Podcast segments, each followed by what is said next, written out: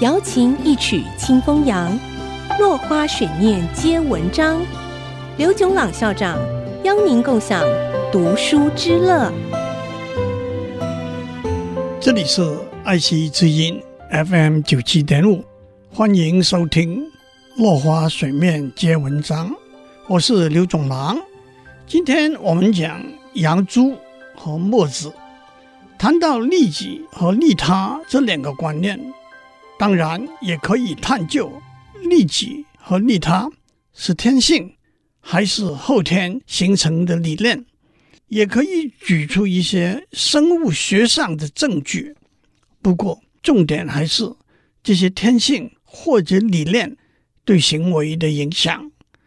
杨朱和墨子正是中国文化思想里的利己和利他这两个理念的代表。杨朱是春秋战国时代的思想家。杨朱对弟子说：“古之人损一毫利天下不与也，系天下奉一身不取也。人人不损一毫，人人不利天下，天下治矣。”意思是古时候的人要他损伤自己一根毫毛，去让天下的人受益，他不会这样做。若要拿全天下的东西来奉养他一人，他也不会要。如果每个人都不损害自己的利益，也不给天下的人好处，天下就太平了。杨朱的理念可以算是利己主义或者个人主义。墨子本名狄，是春秋战国初期的思想家。他提出兼爱的观点，也就是利他主义。墨子说：“如果天下的人都彼此相爱，国与国之间不互相攻打，家与家之间不互相动乱，那么就没有盗贼；君臣父子之间都有孝顺和仁慈，那么天下就太平了。”他更明确地强调。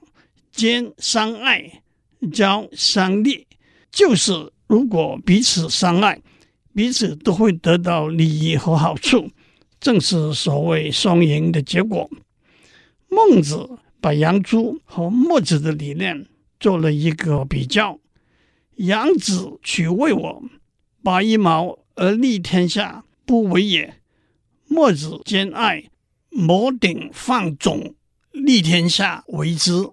意思就是，杨朱主张为我，即使拔一根毛发对天下有利，他也不肯做；墨子主张兼爱，即使磨秃了头，走破了脚后跟，只要有利于天下，他也要去做。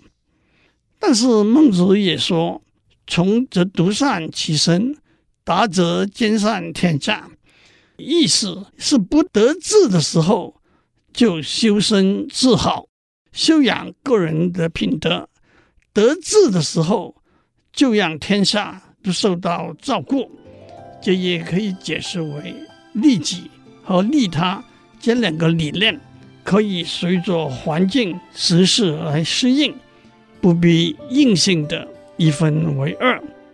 我们的时间到了，下次再继续聊利己与利他。